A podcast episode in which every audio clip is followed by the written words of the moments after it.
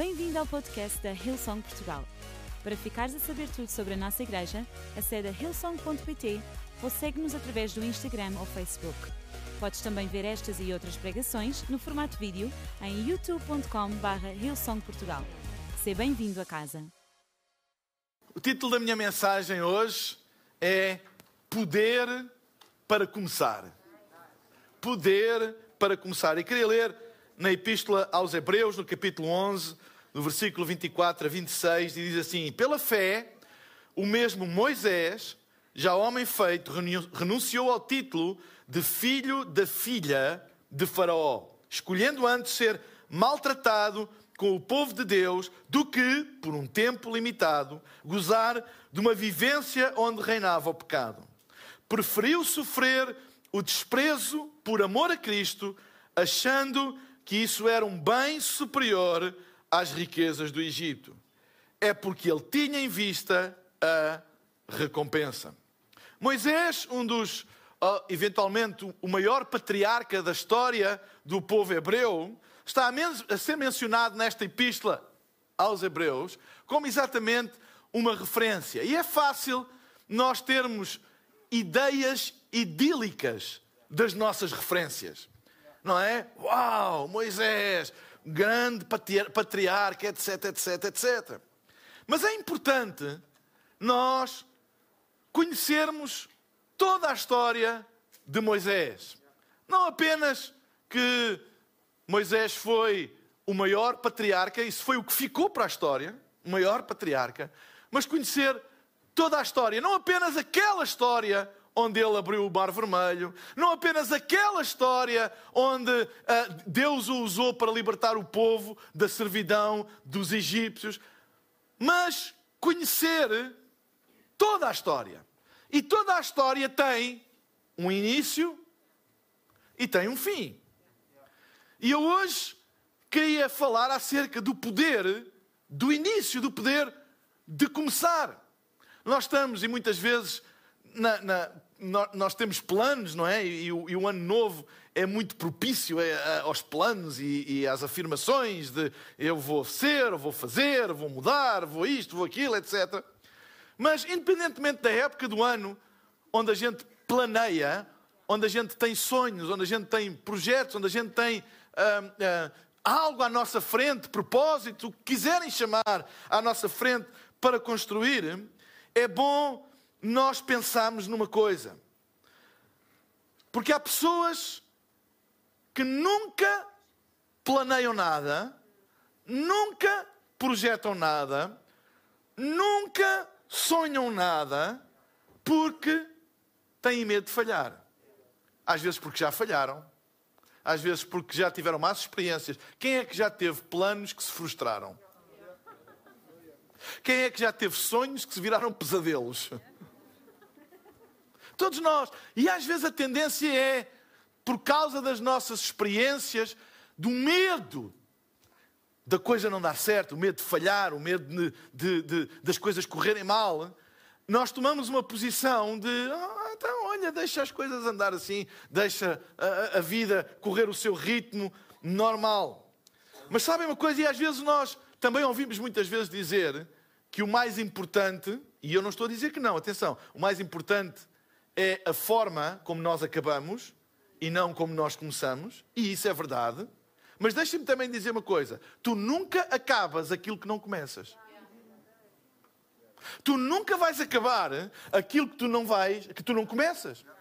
Tu podes ter um sonho, podes ter um propósito, podes ter um plano, podes ter um projeto, o que tu quiseres, mas se tu não começares, Tu nunca vais acabar. Todas as caminhadas começam com o primeiro passo.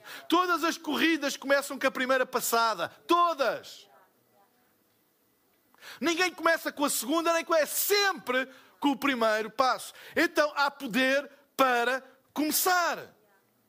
Não é? Eu gosto de correr e nem sempre, mas normalmente eu gosto de correr. E às vezes, quando há aqueles dias que menos apetece, a gente tem aquela, é pá, hoje não me apetece, vou fazer 5 km, vou fazer 10 km, vou fazer 7 km, é pá, não me apetece. É... Mas sabem, o que custa mais é o primeiro passo. não é? É o primeiro passo. Não há nenhuma corrida, seja de 5, seja de 7, seja de 10, seja uma maratona de 42, não há nenhuma que não comece com o primeiro passo. Claro que nós olhamos é para o fim, como é que vamos acabar? Se é em primeiro, se é em segundo, se é em terceiro, se é em quinto, mas deixa-me dizer, se tu não começares, não acabas nem em primeiro, nem em quinto, nem em dez. Não, não, porquê? Porque tu nunca vais acabar aquilo que tu não inicias. E, e sabem, na nossa vida, nós temos que ter poder para começar. Poder para iniciar. Não é apenas sonhar. Eu conheço muitas pessoas que são sonhadores, que são grandes, têm grandes projetos, mas nunca começam. É importante dar o primeiro passo. E a história de Moisés, eu estou a, a, a trazer esta, esta personagem, esta referência bíblica que é o patriarca judeu Moisés. Nós muitas vezes sabemos que ele foi o grande patriarca, mas sabem, ele foi mais do que isso. Ele tem uma história. E a história dele não começou assim como as histórias idílicas começam. Ele começou a ser colocado num cesto pela sua mãe, porque o povo hebreu, que era cativo dos egípcios, estava a crescer demograficamente tanto, tanto, tanto, tanto, que ameaçava hum, a, hum, a hegemonia da população egípcia. E vocês sabem, isto é engraçado porque há aquelas pessoas dizem, ah, os números não contam para nada. Contam, contam. Olha, agora nas eleições a ver se não contam para alguma coisa. E às vezes ter uma etnia, neste caso, subjugada de escravos, a crescer mais do que o povo dominante, era interpretado, e, e, e simplesmente à luz do poder, era bem interpretado se estes, se estes hebreus continuam a crescer desta maneira, eles vão ser mais do que nós, e se vão ser mais do que nós, eles vão ter mais poder do que nós. Em nenhum lado, uh, uh, sabem, deixem-me pôr assim, em todo o lado, nós sabemos que quantidade também é poder. Um povo com mais gente tem mais possibilidades do que um povo com menos gente. Um povo com mais gente tem possibilidades de ter uma economia mais forte do que um povo com menos gente. Então, eles sabiam disso e lançaram um decreto para matar todas as crianças abaixo dos dois anos que fossem hebreus. E a mãe de Moisés, bebezinho, quando saiu o decreto, sabia que se encontrasse um filho, ele iria ser morto. Era um infanticídio, mas foi uma lei, era uma lei.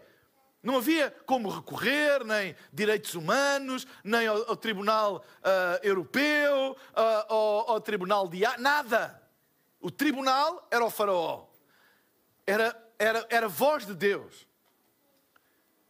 E então ela teve uma ideia meio radical, até quase como é que uma mãe pode fazer isto, mas fê-lo por amor. Ela disse: Eu vou colocar o meu filho numa cesta e vou pôr no rio Nilo. Atenção que o rio Nilo não era como o rio Tejo. Eu não sei se vocês estudem um bocadinho a fauna do rio Nilo. E não tem lá budiões e uh, esse tipo de. Não.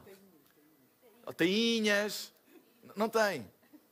O rio Nilo é conhecido pelos seus temíveis crocodilos. Aliás, existe uma subespécie que é o crocodilo do Nilo.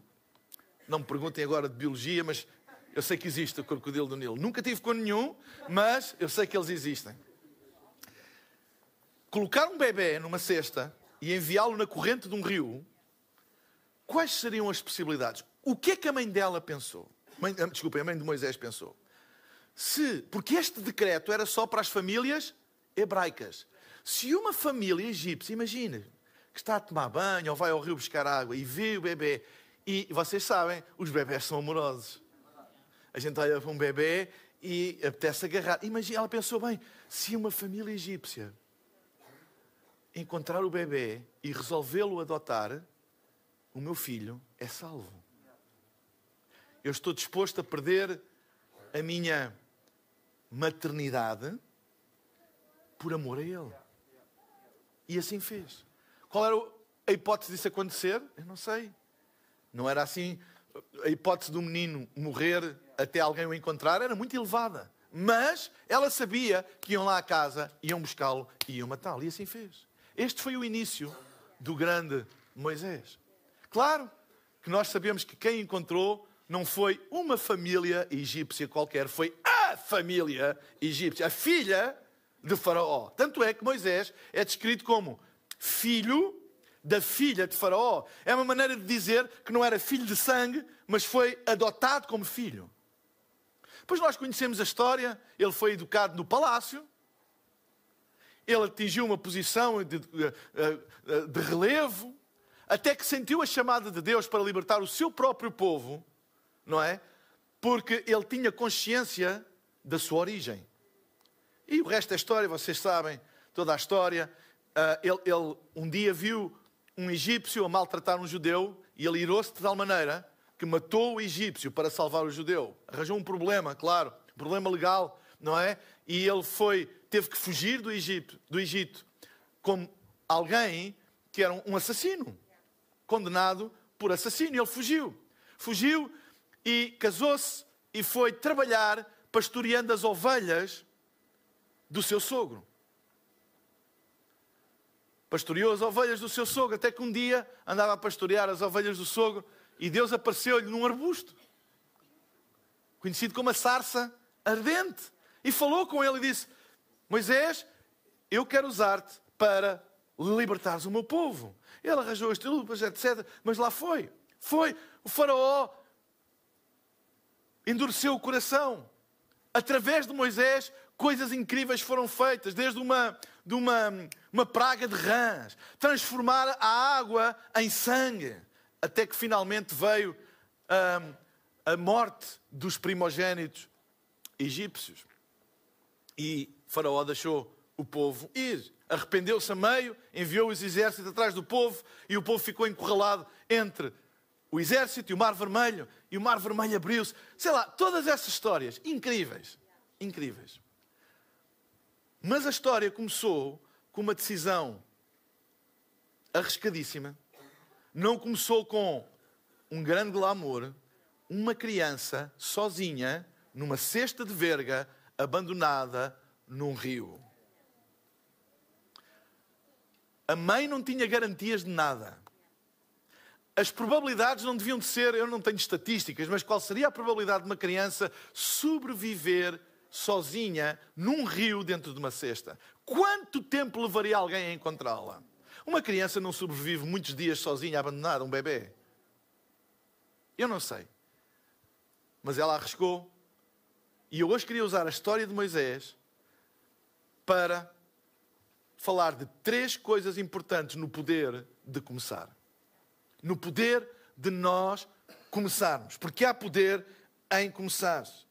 Como é que Moisés começou? E sabem, este foi o início da sua vida, não é? Terrena, mas o início da sua missão ainda foi mais atribulado.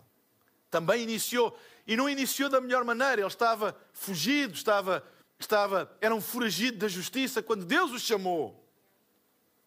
E ele arranjou todas as desculpas, e não foram desculpas da treta, eram desculpas. Como é, ele disse: Olha, como é que tu me estás a enviar para a terra que, me, que eu não sou procurado para a justiça? Eu chego à fronteira, sou caçado. Passaporte, pip, parece o. Diz, não, mas diz que vens da minha parte. Claro, isso resolve tudo. Uma pessoa é procurada por assassínio, vai ao país onde ele é procurado e diz assim: Ok, mas eu venho da parte de Deus. Ok. E depois vais ter com o faraó, como se fosse uma coisa normal. Entras num país e vais ter com o faraó. E depois ainda há o pedido. E chegas lá e dizes que é para libertar o povo. É tudo, já viram? Mas é muito fácil, tudo. então isso é o normal. Então uma pessoa é procurada por assassino num país. Nada melhor do que essa pessoa para ir lá. E ir lá e dizer que quer falar com o faraó. Com certeza toda a gente vai receber com uma passadeira vermelha. E depois chega ao pé do faraó e diz, olha, eu quero libertar todos os teus escravos egípcios, uh, judeus. E o Faraó, com certeza. Não foi uma missão fácil, mas ele começou a missão.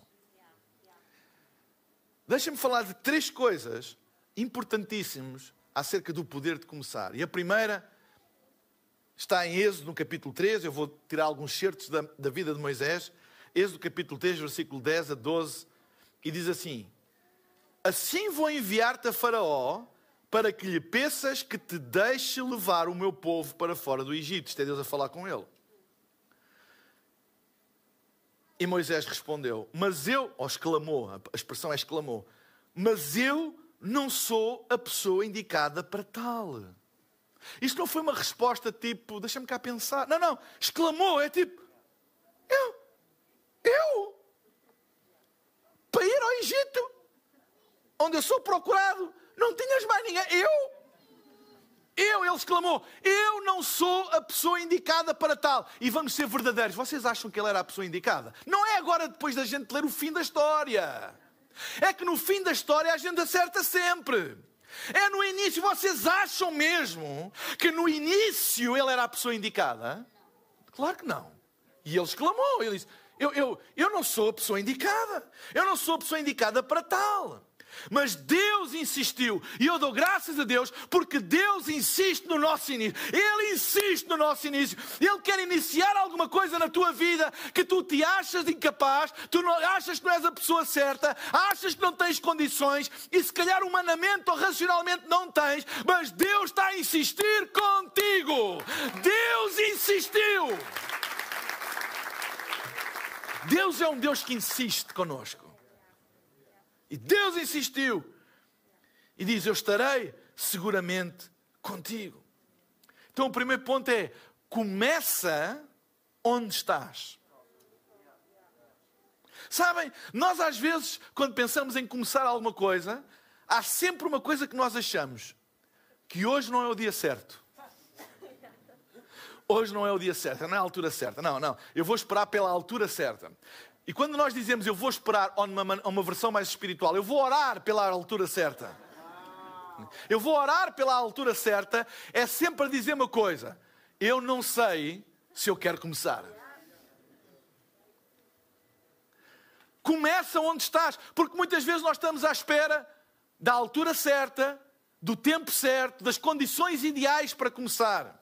Quando eu tiver mais recursos, eu faço. Quando eu tiver mais tempo, eu faço. Quando eu tiver mais isto, eu faço. Quando as condições estiverem melhores à minha volta, eu faço. Porquê? Porque sabem, o tempo chamado hoje nunca é aos nossos olhos o tempo certo para quase nada. Porque não temos isto, porque não temos aquilo, porque se calhar não sei o quê, temos que esperar mais um bocado. É como ter filhos. Eu tenho três filhas. Não é? E nunca foi o tempo certo. Não é? Olha, eu vou esperar mais um ano, mais dois para ter filhos, para ser o tempo certo. Passa um, passa dois, e tu vais continuar a achar que, olha, se eu tivesse mais isto ou mais aquilo. Ei, se é para fazer, faz o que tens a fazer.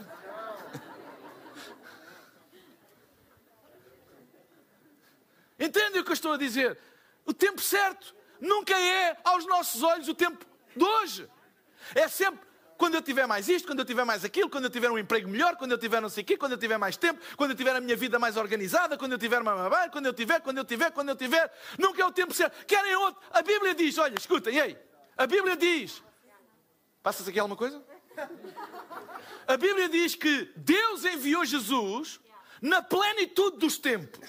E a gente pensa, uau, foi o tempo certo. E foi. Mas vamos lá ver.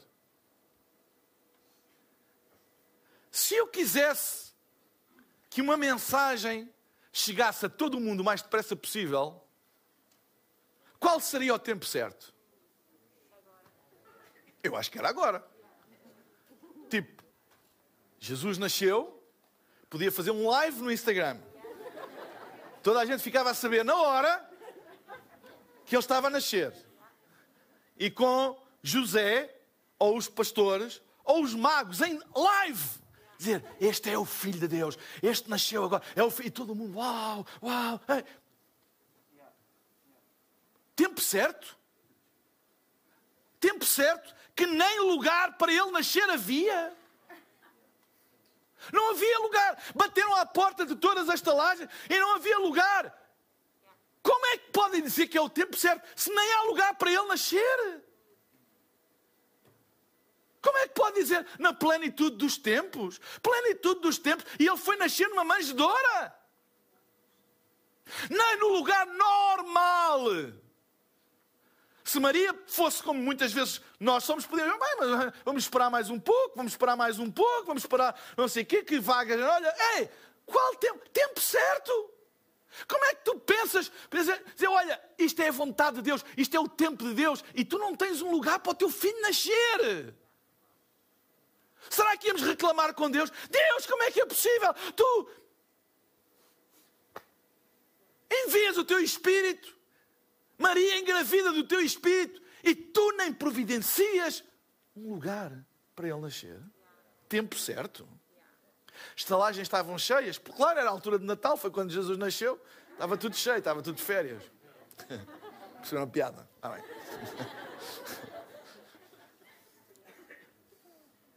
Tempo certo.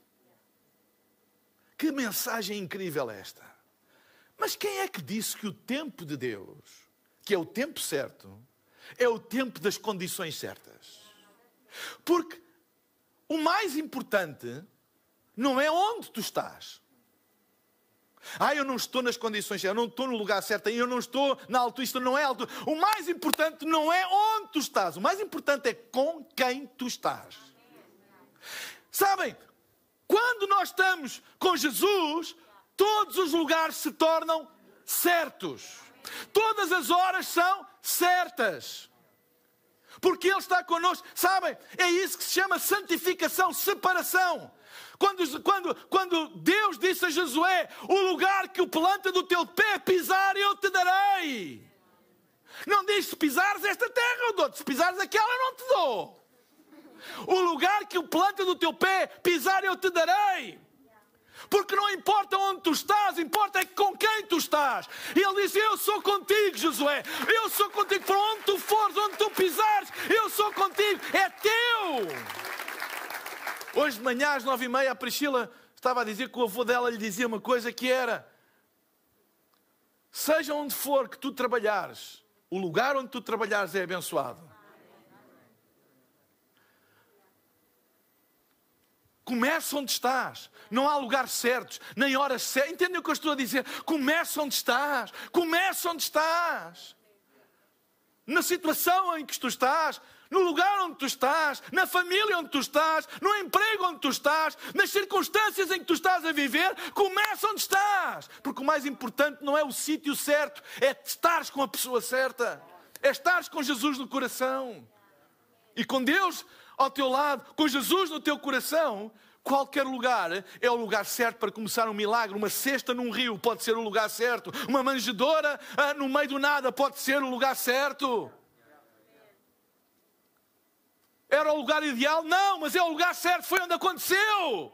O lugar certo é o lugar onde as coisas acontecem. Não é o lugar onde nós idealizamos que as coisas acontecem, é onde elas realmente acontecem. Era preferível ter nascido na maternidade XPTO, blá blá blá. Se calhar era, mas o lugar certo foi aquele. Foi onde nasceu Jesus, nasceu e pronto, e nasceu. Nasceu o Salvador do mundo. Será que aquele era o plano que a mãe de Moisés tinha para o seu menino? Abandoná-lo com meses de idade numa cesta e mandá-lo para o rio? Era isso que era o sonho de uma vida certa, do início certo de uma vida com propósito. Eu vou escrever um livro, cinco passos para uma vida com propósito. Primeiro, mete o teu filho na cesta.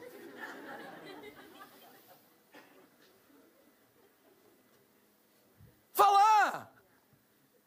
Às vezes estamos tão, não, não, primeiro, não, não, com toda, sabem, com toda a racionalidade e todos os planos e técnicas disto e daquilo. Ei, vocês acham que a mãe de Moisés ia dizer: Olha, eu vou-vos dar um conselho? Não!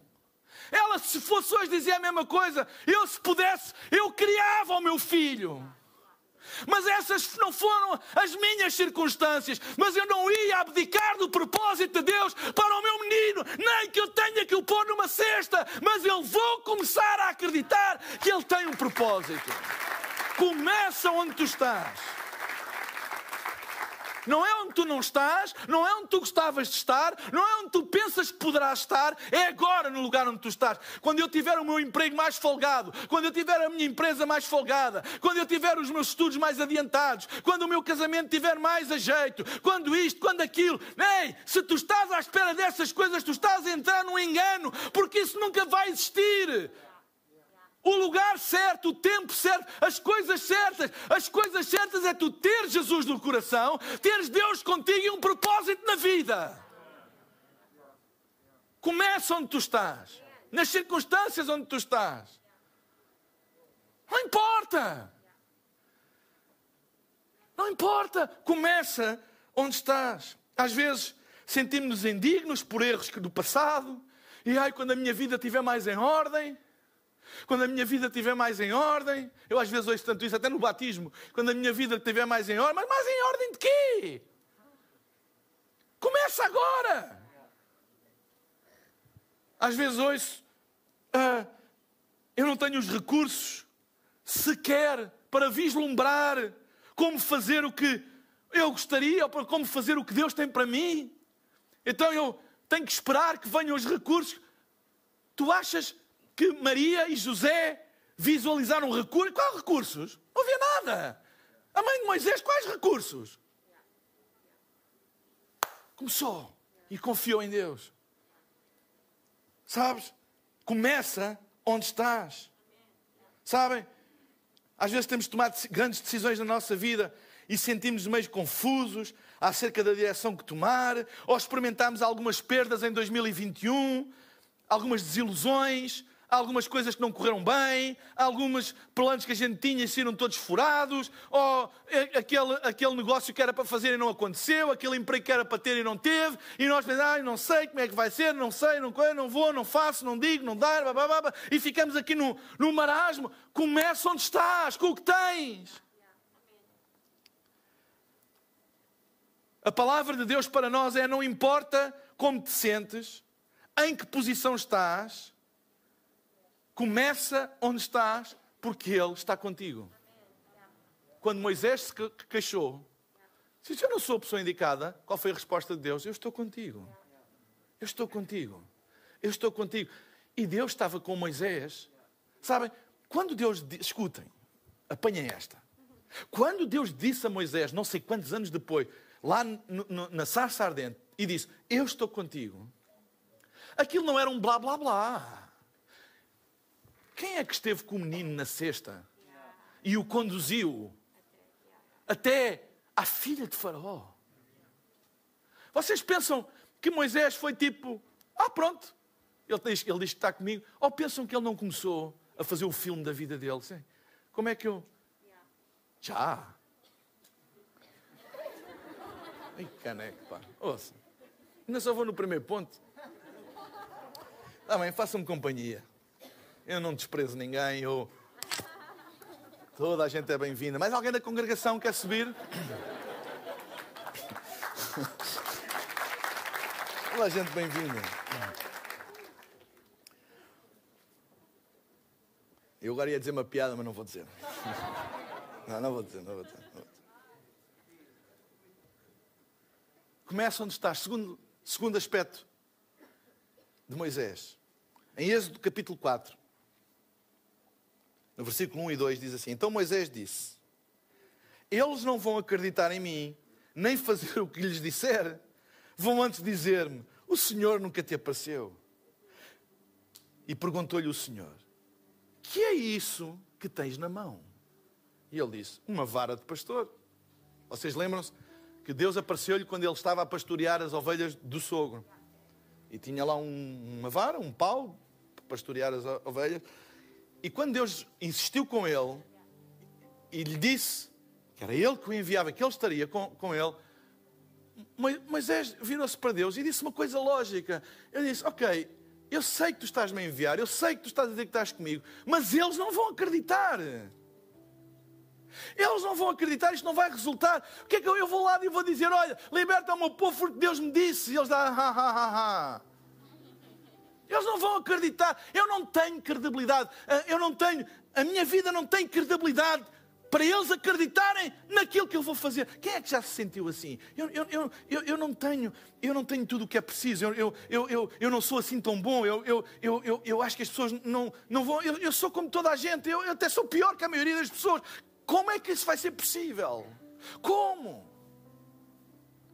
Era, era uma angústia legítima dele. Ele disse, eu, eu, eu sou o pior dele, sou procurado por homicídio. Como é que eles vão acreditar que Deus me enviou? Tu me enviaste? Como? E a resposta de Deus foi desconcertante.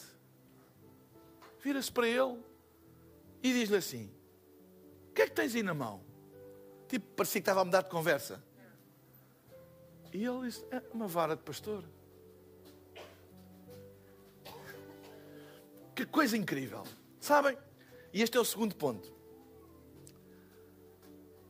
Começa onde estás, é o primeiro. E o segundo é usa o que tens.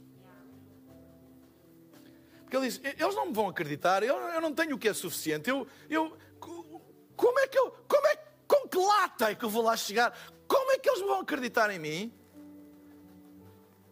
E a resposta de Deus: o que é que tens aí na mão?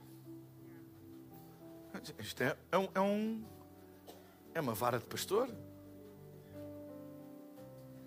Sabe o que é que aquela vara representa para Moisés? Aquela vara, além da sua utilidade, da sua funcionalidade para a sua atividade laboral, né, dar umas cajadadas nas ovelhas, puxá-las, etc, etc. Aquela vara lembrava a vida que ele perdeu e a que ele tinha agora. Porque ele no Egito não andava a pastorear ovelhas. Ele vivia no palácio. Ele, ele sabia. O que é que eu tenho na mão? Isto é a minha história. Isto é, isto é, isto é o que eu sou agora. Isto não é o, o que eu gostava de ser. Isto não é o que eu fui. Isto, isto não é o que eu sonho. Isto é o que eu sou agora. É, é, é o que eu tenho agora. Sabem? Se nós continuarmos, nós agora sabemos a história. E sabemos a história da vara de Moisés. Sabemos que esta vara, que era apenas um, um pau, e que tinha uma memória até não muito afetiva para ele, de más lembranças, isto, isto é, é, olha, isto é tudo o que eu não planeei ser. Pronto. Isto é o que eu me tornei agora. Mas nós sabemos que esta vara, uma simples vara de pastor, ninguém passa ao pé de um rebanho com um pastor e diz: Uau, olha a vara dele, uau, Epá, aquilo é de laser. É uma vara, é um, uma vara. Não tem beleza nenhuma, não tem. Mas aquela vara tocou as águas do Nilo e transformou-as em sangue. Aquela vara tocou as águas do Mar Vermelho e eles se abriram. Aquela vara tocou a rocha em Horebe e dela saiu água fresca para o povo no meio do deserto a vara de Moisés ficou conhecida como um símbolo poderoso do poder de Deus. A vara de Moisés. A vara de Moisés tornou-se uma vara temível, mas não nesta altura. Nesta altura era um símbolo daquilo que ele não queria ser, daquilo que ele julgava que ser a sua insuficiência. E Deus disse-lhe: O que é que tens na mão? Como se Deus fosse sádico a fazê-lo lembrar. O que Deus estava-lhe a dizer é: Com aquilo que tu tens, tu pensas que o que tu tens não vale nada. Tu pensas que o que tu tens não tem valor nenhum, mas espera até tu veres o que eu posso fazer com aquilo que tu tens. Uma vara de vergonha transformou-se numa vara de poder. Uma vara de vergonha transformou-se numa manifestação, num símbolo do poder magnífico do Deus dos Hebreus. Que Deus é capaz de fazer quando nós deixamos que Deus use aquilo que nós temos. Deus usou que Moisés tinha no dia a dia. Não lhe deu nada de especial para a mão. Não lhe deu um, um, uma espada do Darth Vader. Não lhe deu uns mísseis terra-ar. Não lhe deu uns pozinhos de, para fazer milagre. Nada. Não lhe deu nada. Apenas disse: usa aquilo que tu tens. Usa. E tu vais ver como isso que é desprezado por tanta gente se vai transformar num símbolo de temor ao poder de Deus. E deixa-me dizer-te uma coisa: há coisas que tu desprezas na tua vida, há coisas que outros desprezam na tua vida, mas que Deus quer usar como símbolos e manifestações da sua graça, do seu poder, para deixar as pessoas espantadas com aquilo que Deus é capaz de fazer com a coisa mais normal da vida. Sabem que Deus faz coisas enormes com coisas que não são espetaculares. Às vezes nós confundimos sobrenatural com espetacular. E porque Deus usa é aqueles homens que têm isto e têm aquilo e que têm uma capacidade de XPTO de comunicar e que têm isto. Desenganem-se. Deus usa o que tu tiveres na mão qualquer coisa que tu tiveres, Deus vai usar. É por isso que tu nunca deves amaldiçoar o que tu tens. Tu não deves amaldiçoar os bens que tu tens. Tu não deves amaldiçoar as oportunidades que tu tens. Tu não deves amaldiçoar o dinheiro que tu ganhas. Tu não deves amaldiçoar a família que tu tens. Tu não deves amaldiçoar os amigos que tu tens. Tu não deves amaldiçoar o emprego que tu tens. Tu não deves amaldiçoar a escola que tu tens. Porque tudo aquilo que tens nas mãos de Deus pode fazer coisas incríveis. Não amaldiçoes nunca aquilo que tu tens. Nunca. Usa o que tu tens. Tu não precisas de nada extraordinário. E sabem, tu até podes dizer: Olha, eu, eu, eu não tenho quase nada, mas deixem-me dizer uma coisa: eu não me posso calar com isto. Todos nós temos uma coisa nas nossas mãos que é só a coisa mais poderosa que um ser humano pode fazer, que é orar. E sabem, eu às vezes ouço aqui e acolá tentativas de, de diminuir a oração com frases como: o que aquela pessoa precisa não é de oração, ela precisa que tu faças alguma coisa por ela. Bem, tem um quê de verdade.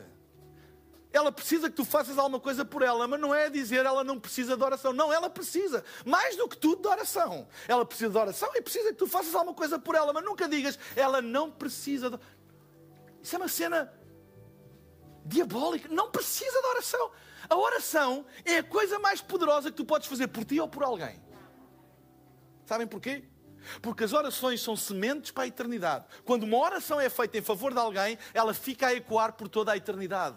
Ela não tem um prazo de validade. Ela não tem um prazo de assim: olha, daqui a seis meses perde validade, daqui a seis meses perde poder, daqui a seis meses tens que fazer outra porque aquela já não chega. Não, deixa-me dizer: quando tu fazes uma oração por alguém ou por alguma coisa, isso é uma semente que tu lanças, uma semente com o ADN divino para a eternidade. É por isso que há orações de pessoas que já morreram que ainda hoje estão a fazer efeito. Ainda hoje fazem efeito. Eu contei hoje de manhã. É, é, eu, eu no Natal lembro-me sempre dos meus pais. Este micro hoje está aqui com. Eu lembro-me sempre dos meus pais. Isto deve ter desencaixado aqui qualquer coisa. Eles já, já, não, já, já não estão vivos, infelizmente. Mas lembro-me sempre deles. E nesta altura eu estava a falar com o meu irmão acerca de uma mudança que houve na vida dele. E veio-me este, veio-me este, esta voz ao coração. Acerca das orações que a minha mãe sempre fazia pelos filhos, todos os dias. Todos os dias, a minha mãe orava por nós três. Nós somos três irmãos, dois irmãos e uma irmã. Todos os dias, todos os dias, todos os dias. Eu nasci numa família. Eu não nasci numa família de pregadores. Eu não nasci numa família com uma herança cristã. Nem cristã, nem das outras. Não, não, não nasci. Não é? O meu pai era o único que trabalhava uh, remunerado. A minha mãe tomava conta da casa e de nós. Nunca passei fome, mas nunca tive assim uh, tudo o que, queria. Ou... É uma vida, olha, normal. Estudamos, em escolas como toda a gente estuda, não é? E, e claro que os meus pais fizeram o melhor por nós. Mas a minha mãe, todos os dias, ela orava para que Deus nos abençoasse, Deus nos guardasse e Deus nos dirigisse. Deus nos abençoasse, Deus guardasse e Deus dirigisse. E como eu disse, nós não, não, não, não tínhamos assim grandes contactos aqui e acolá, não é? Para pedir um favor para aqui, um favor para acolá, etc, etc. Mas eu estava-me a lembrar como as orações da minha mãe sobre os seus filhos. E muitas vezes nós nem acreditávamos nas orações, e alguns ainda não acreditam nas orações que ela fez. Mas a oração de alguém não precisa que tu creias nela para ela ter efeito. Eu aprendi isso. E sabem, a, a minha irmã estudou, licenciou-se, tem um, um, um cargo diretivo numa empresa pública grande, aquilo que se diz está, está bem de vida. O meu irmão, uh, ele enverdou pela área do, do, do, futebol, não como jogador, mas como primeiro como treinador e depois, mas lá assim, tipo daqueles clubes que ninguém liga e tal, não é? Mas por algum motivo foi parar ao Benfica. Hoje é diretor desportivo de um, de um dos maiores clubes da, da Grécia, super bem da vida. O meu irmão nunca gostou da escola. Nunca. Eu não estou a dizer isto como exemplo, atenção. Ele nunca gostou da escola. Eu lembro-me uma vez, nunca mais me esqueço. O meu pai foi a aquelas reuniões de pais. Ele veio de lá furibundo, furioso. Porque em nove disciplinas ele teve agora. Por favor, tirem isto do YouTube para o meu irmão não ouvir, não é? Ele, ele teve sete negativas em nove disciplinas. E às vezes ouvia, nunca, assim, nunca vais a lado nenhum, nunca vais ser ninguém na vida, etc, etc. Mas a minha mãe sempre orou, sempre orou, sempre orou, sempre orou eu quando decidi ir fazer o meu curso de teologia, a pergunta que as pessoas mais me perguntavam é: isso dá, isso dá para quê? Tipo, qual é a saída que isso tem? Uh, não é? Isso dá para quê? E como é que tu vais viver? Vais viver quê? De esmolas? Vais viver? Como é que tu vais viver? Etc, etc. Eu só vos quero dizer uma coisa. As orações que a minha mãe fez, ainda hoje, e eu lembrei-me disso ainda hoje tem efeito. Ainda hoje tem efeito. Eu, quando comecei a igreja, não foi uma altura muito. Não foi assim um início muito glamouroso. Foi quase como que uma cesta no meio de um rio. Para quem conhece a história, sabe que não vale a pena, não quero estar aqui com. Ei!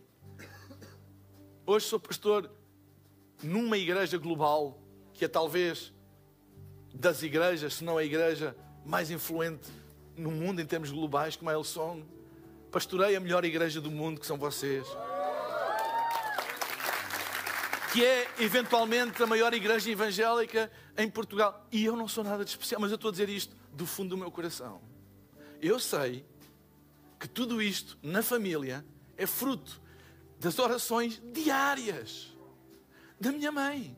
Ela não tinha recursos, ela não tinha influência, ela não veio de nenhuma herança cristã para me abrir portas, ela não, ela não tinha dinheiro para poder colocar os filhos ali ou acolá, ela não tinha nada disso. Mas ela tinha uma coisa que tu também tens e eu também tenho, que era o poder de lançar sementes para a eternidade, sementes com o ADN divino sobre a vida dos filhos.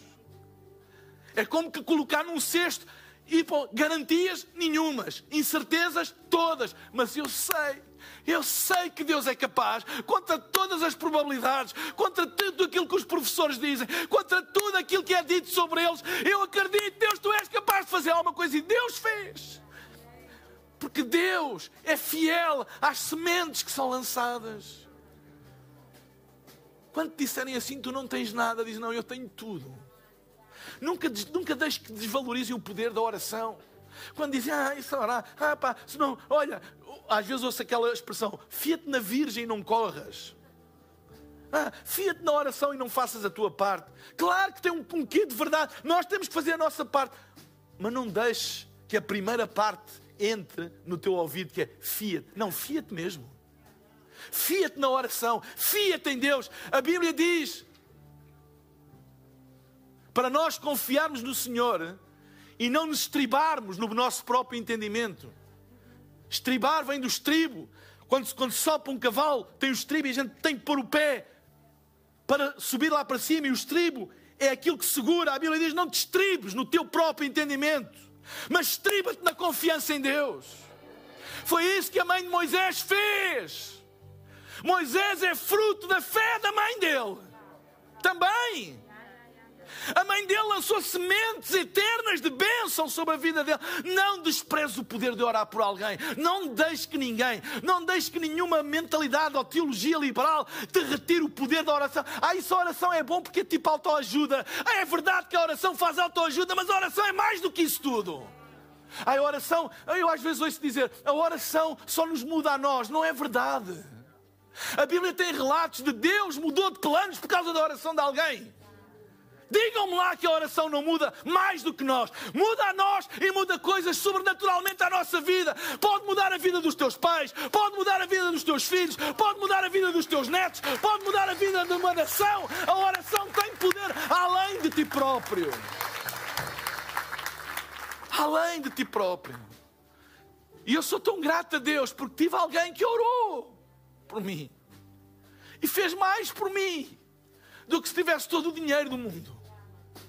Porque há coisas, há oportunidades, há portas que nunca se abrem com dinheiro. Acreditem. Há portas que nunca se abrem com cunhas. Há portas que nunca se abrem com conhecimentos. Ter, ai, é isto o que interessa é ter os, os conhecimentos nos lugares certos. Existe uma expressão em inglês que é friends in higher places. Amigos em lugares altos. Nós temos um amigo no lugar mais alto, à direita de Deus Pai, o nosso Senhor Jesus Cristo, que intercede por nós. Ele é o nosso amigo, Ele é o nosso amigo, Ele intercede por ti. Lança sementes eternas. As tuas orações não têm prazo de validade.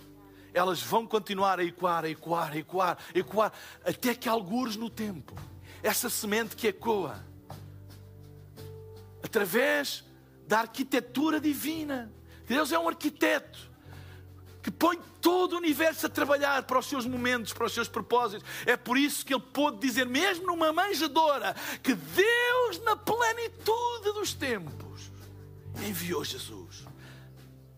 Só alguém que sabe o que está para além do momento. Nós vemos o momento. Como é que é a plenitude dos tempos nascer numa manjedoura? Estamos a ver o momento, mas Deus. Onde tu estás não interessa, interessa é com quem tu estás. O que tu não tens não interessa, interessa é que tu uses aquilo que tu tens. E em terceiro e último lugar, a banda já deve ter cantado uns cinco temas ao fim.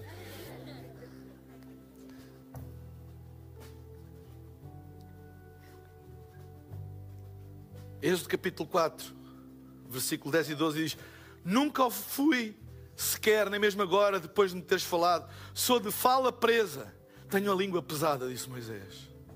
Mas quem fez o homem falar? perguntou-lhe o Senhor. Não fui eu, Senhor? Não sou eu quem faz as pessoas falarem ou não, ouvirem ou não, verem ou não. Então vai e faz. Vai e faz. O que eu te disse, porque serei quem te, porque serei quem te ajudará a falar como deve de ser. Eu próprio te direi o que deves falar. Começa onde estás, usa o que tens e, em terceiro lugar, faz o que podes. Faz o que podes. O que vier à tua mão para fazer, faz. Faz o que podes. Em vez de listarmos a imensidão de coisas que não conseguimos fazer, começa por fazer aquilo que tu podes. Muda a tua maneira de pensar. Deixa de gastar tempo e energia focando naquilo que não podemos fazer. Às vezes estamos a dizer, porque eu não posso, é porque eu não posso, é porque eu não posso, é porque eu não posso. E não é porque tu estás focado nisso que vais começar a poder. Mas começa-te a focar naquilo que tu podes. Deixa-me dizer-te uma coisa. Será que tu podes acabar com a pobreza no mundo? Não. Será que tu podes ajudar alguém que está em necessidade? Podes. Podes. Será que tu podes salvar Portugal inteiro para Jesus? Não, esquece, não podes. Mas será que tu podes falar de Jesus a uma pessoa? Claro que podes. Será que tu podes fazer com que o Evangelho chegue a todas as cidades e todas as aldeias e todos do país? Não, não podes. Mas podes contribuir, por exemplo, para a oferta de coração pela casa, com aquilo que tu tens, com o pouco que tu tens até, para que chegue. E este é o princípio do Evangelho. É este. se tu usares o que tu tens e fizeres aquilo que tu podes fazer, Ele não te está a pedir para tu fazeres o que tu não podes. Faz o que tu podes. Faz o que tu podes. Moisés disse: Eu não sei falar. Olha, há pessoas que dizem assim, pastor, mas eu não sei pregar. Tu podes não saber pregar, mas podes ter um sorriso a receber uma pessoa à porta. E isso se calhar vale tanto como pregar. Podes não saber, se calhar, tocar ou cantar, mas podes, se calhar, ajudar a montar ou a desmontar aquilo que eles cantam aquilo que eles tocam. Entenda o que eu estou a dizer? Não interessa o quê, mas tu podes fazer alguma coisa e Deus vai usar isso. Deus vai usar isso para o teu propósito. Nunca meças o teu destino pelo tamanho do primeiro passo. Nunca. A Bíblia está cheia de histórias. Se nós fôssemos medir o sucesso da vida de Moisés pelo primeiro passo, o menino da cesta abandonado no rio. Que futuro teria ele? Hum, probabilidades? Poucas. Mas com Deus, atenção às contas com Deus. atenção às contas com Deus nem sempre um primeiro passo pequeno, insignificante, desprezível, significa que esse vai ser o teu destino.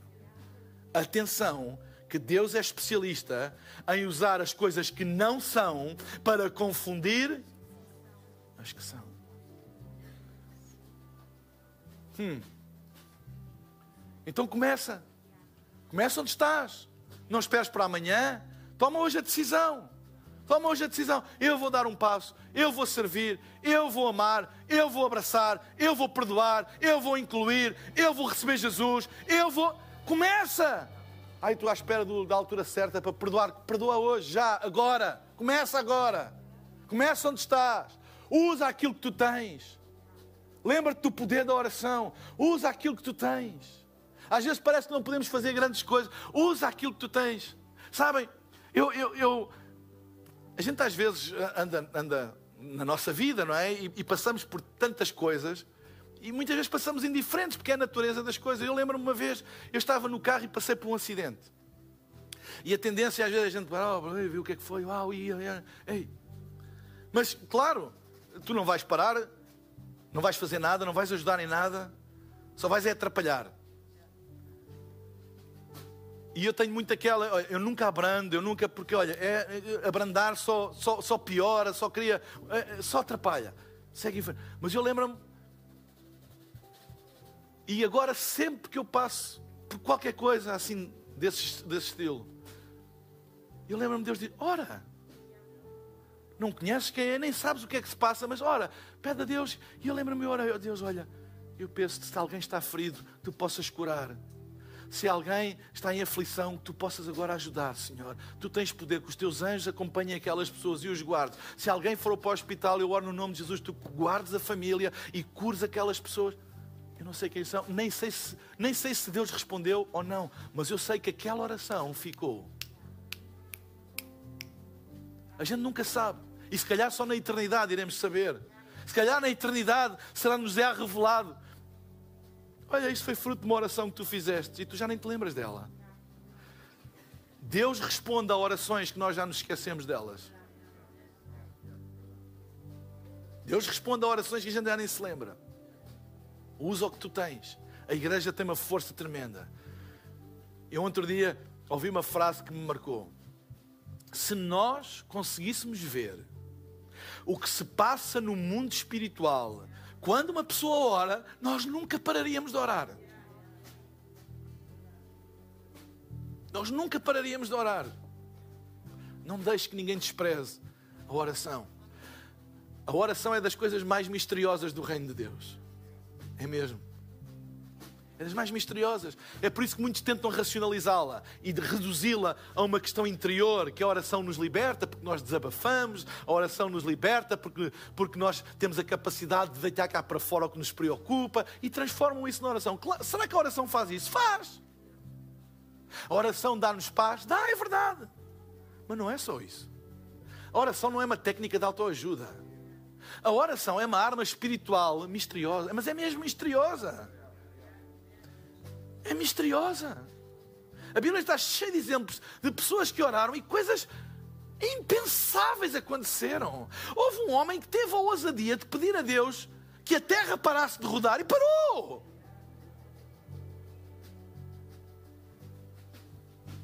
Usa o que tu tens e faz o que tu podes. O que vier à tua mão para fazer, diz a Bíblia, faz. Serve com alegria, dá com alegria, ama com alegria, abraça com alegria. Não sirvas com o coração pesado, com ah, não, não, à espera de alguma coisa em troca. Faz o que tu podes. Lembra-te, lembra-te, Deus, Deus nunca se esquece. Deus, a Bíblia diz Deus nunca se esquece, nunca. Deus não é de más contas, Deus nunca se vai esquecer. Faz aquilo que tu podes. Dá o primeiro passo, começa agora. Há poder em começar, há poder. Às vezes estamos tão, tão, tão, tão focados na meta que esquecemos do primeiro passo. Começa agora, a meta há de lá chegar. O apóstolo Paulo disse: Não julgo que o haja alcançado ainda. Mas uma coisa eu faço, esquecendo das coisas que para trás ficam, prossigo, prossigo. E como é que tu prossegues? Passo a passo. Eu ainda não atingi, eu ainda não cheguei. A meta, se calhar, ainda está muito mais longe, mas eu, eu esqueço as coisas para trás, ficam, não fica a olhar para trás, a lamentar, com mágoas, com desilusões, com feridas na alma. Eu esqueço as coisas para trás, ficam e eu continuo, passo após passo, a começar. Só preciso que comece todos os dias, mas eu prossigo para aquilo que Deus tem para mim. Amém. Que 2022 seja um ano de começos. De começos. Há poder em começar. Amém? Creia em Deus. Há poder em começar. Tu hoje podes começar uma vida nova. Já hoje, agora. Abrindo o teu coração para Jesus. Eu vou pedir para todos ficarmos de pé. Banda. Vocês são fantásticos. Sempre aqui firmes a acompanhar-me. Pedro Ivo está com cara que ficava aqui até à meia-noite. Na boa. Amém. Vamos fechar os nossos olhos na presença de Deus. Deixa que o Espírito de Deus traga esta palavra não apenas na tua mente, mas ao teu coração. Ao teu coração. altura de começar. Começar onde estou. Usar o que eu tenho. Fazer o que eu posso começar onde estou, usar o que eu tenho e fazer o que eu posso. Deixa o resto com Deus. Deixa o resto com Deus. Deus é fiel. Tu hoje podes começar uma vida nova em Cristo. Se tu estás aqui e nunca tomaste uma decisão de dar a tua vida a Jesus, hoje é o teu dia. E que melhor maneira de começar 2022 do que tu teres um encontro pessoal com Deus. Eu não estou a falar de religião. Eu não estou a falar apenas em acreditar na existência de Deus. Eu estou a falar acerca de ter um relacionamento pessoal com Deus, de abrir o teu coração e tornar Jesus o teu Senhor e o teu Salvador. Tu hoje podes fazer isso na tua vida. Podes tomar essa decisão e deixares que Deus transforme a tua vida. E Deus transforma não apenas o teu presente, o teu futuro, Ele transforma a tua eternidade. Teres a tua eternidade garantida na presença de Deus. E como é que tu podes receber Jesus no teu coração? A Bíblia ensina e diz em Romanos: se tu no teu coração creres e com a tua boca confessares, serás salvo. Se com o teu coração tu creres e fizeres uma oração, confessares que Ele é Senhor e Salvador da tua vida, tu serás salvo. E é isso que nós vamos fazer daqui a pouco. Eu daqui a pouco vou pedir a todas as pessoas que hoje querem tomar esta decisão e querem começar 2022 na presença de Deus, com Jesus no coração, não apenas na mente, não apenas uma aceitação intelectual da existência de Deus, mas uma experiência viva e pessoal com Deus na tua vida. Eu vou pedir daqui a pouco, se tu és esta pessoa, se tu hoje queres dizer sim, eu quero Jesus na minha vida, eu vou pedir daqui a pouco que faças um sinal apenas no lugar onde tu estás, levantando o teu braço para eu ver, porque eu quero fazer uma oração a Deus aqui do palco e vou pedir a todos levantarem o braço para repetirem em voz baixinha essa oração no lugar onde estão, para que tu possas crer no teu coração e confessar com a tua boca. Talvez já tenhas tomado esta decisão um dia, mas tens estado longe de Deus, afastado de Deus, e hoje queres fazer a tua paz com Deus, a tua reconciliação com Deus. Este convite é para ti também. Enquanto todos fechamos os nossos olhos agora, para não haver distração, para dar um, um senso de intimidade às pessoas que estão ao nosso lado. Se tu és esta pessoa, hoje queres dar a tua vida a Jesus, ou queres fazer a tua reconciliação com Deus, a tua paz com Deus, a volta para os caminhos da fé, Hoje é o teu dia. Nós não controlamos o dia da manhã. Mas hoje podes tomar esta decisão. Eu quero Jesus no meu coração. Eu quero experimentar o que é que é viver realmente com Deus como meu Pai, como meu Senhor, como meu guia, como meu protetor, como meu ajudador. Tu hoje podes experimentar isso. Tu hoje podes, hoje podes fazer a tua reconciliação com Deus. Então, enquanto todos temos os nossos olhos fechados, se tu és uma destas pessoas, eu vou pedir agora mesmo, no lugar onde tu estás, tu faças um sinal levantando o teu braço rapidamente e sem vergonha. Eu estou a ver, eu estou a ver, eu estou a ver, eu estou a ver. Tantas mãos levantadas, eu estou a ver. Levanta bem alto, sem vergonha, bem alto, bem alto, sem vergonha. Se estás em casa a assistir online, coloca, e se tu queres tomar essa decisão, coloca o emoji da mão aberta no chat da plataforma onde tu estás a assistir e faz esta oração também agora connosco. Eu vou pedir para todos orarmos esta oração e digam comigo, Pai querido, muito obrigado porque tu me amas e hoje o teu amor me alcançou perdoa os meus pecados, dá-me uma vida nova e ajuda-me a ser tudo aquilo que tu planeaste para eu ser.